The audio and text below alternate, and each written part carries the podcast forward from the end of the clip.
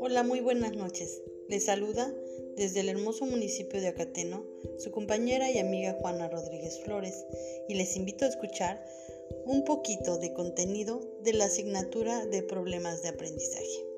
En esta ocasión serán dos temas que podremos retomar como parte de un recorrido por lo aprendido. El tema 1, conceptos generales. Abordaré el concepto de problemas de aprendizaje, concepto de inteligencia, inteligencias múltiples y teoría de Kir y Bateman. En el tema 2 hablaremos sobre factores escolares. Aprenderemos sobre clima escolar, comunicación familiar escolar, organización individualizada y medidas extraordinarias de atención a la diversidad.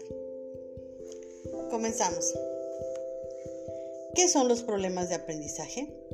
Son trastornos que afectan la capacidad de entender o usar el lenguaje hablado o escrito, hacer operaciones matemáticas, coordinar los movimientos o dirigir la atención ocurren debido a la forma en que el cerebro incorpora y procesa la información.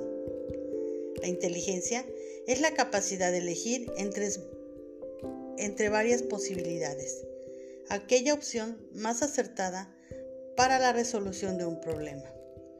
Es un sentido estrictamente científico y general.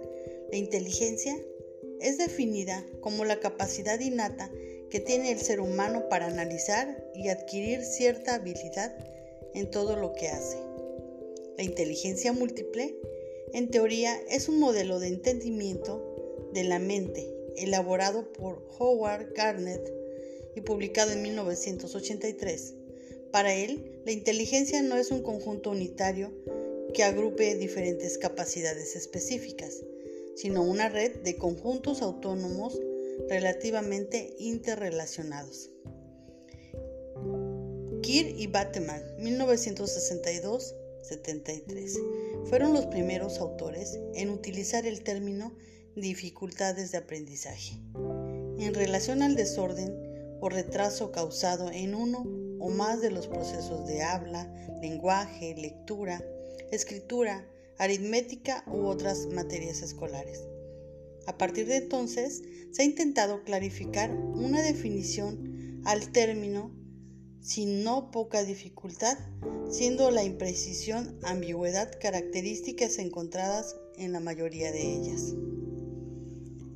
En el tema 2, el clima escolar se define como el conjunto de características psicosociales de un centro educativo, determinado por aquellos factores o elementos estructurales, personales y funcionales de la institución que integrados en un proceso dinámico específico.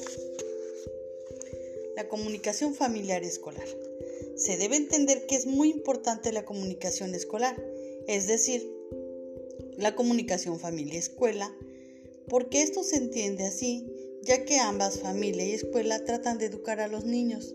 Los padres, en la medida de lo posible, deben implicarse en el transcurrir académico de sus hijos, favoreciendo el diálogo, sobre aspectos relevantes de la vida escolar de sus hijos, como los resultados académicos, posibles dificultades de aprendizaje, el diálogo con los profesores y tutores de los hijos, así como colaborar con la escuela y en actividades organizadas por esta. Organización de la atención individualizada. Este es un plan de atención individual también llamado por sus siglas PAI. Es un documento de planificación u organización de nuestra intervención en el que se recogen el conjunto de acciones, métodos y estrategias de intervención destinadas a la atención integral a la persona en base a sus características y necesidades personales. Medidas extraordinarias de atención a la diversidad son aquellas que inciden principalmente en la flexibilización temporal para el desarrollo curricular de cara a posibilitar lo mejor consecución de los objetivos educativos y desarrollo de las competencias. El programa de aula compartida es una respuesta para atender al alumnado con graves problemas de ausentismo y de integración escolar. En conclusión, En las dificultades de aprendizaje intervienen múltiples factores. Cada caso en particular debe ser tomado en cuenta de manera diferente, por lo que es importante analizar en cada uno el significado, la causa y la modalidad de la perturbación. Un niño con dificultades de aprendizaje es aquel que no logra aprender con los métodos con los que aprenden la mayoría de los niños, a pesar de tener bases intelectuales apropiadas para el aprendizaje. Su rendimiento escolar está por debajo de sus capacidades. Cada niño es único. Las formas como se manifiestan los problemas de aprendizaje están relacionados con la individualidad de quien aprende. Por lo tanto, no existen ni causas únicas ni tratamientos iguales. La reacción de cada niño frente a los diversos factores que intervienen en su aprendizaje será distinta por su estructura biológica, su emocionalidad, su entorno sociocultural. Por eso es importante conocer al niño en su totalidad, entender su problemática específica, ayudarle a conocer sus fortalezas y debilidades y buscar estrategias de apoyo que le permitan ser exitoso en su aprendizaje. Así, mientras más temprano se realice la intervención de apoyo, él podrá aprender a manejar mejor su dificultad en el aprender.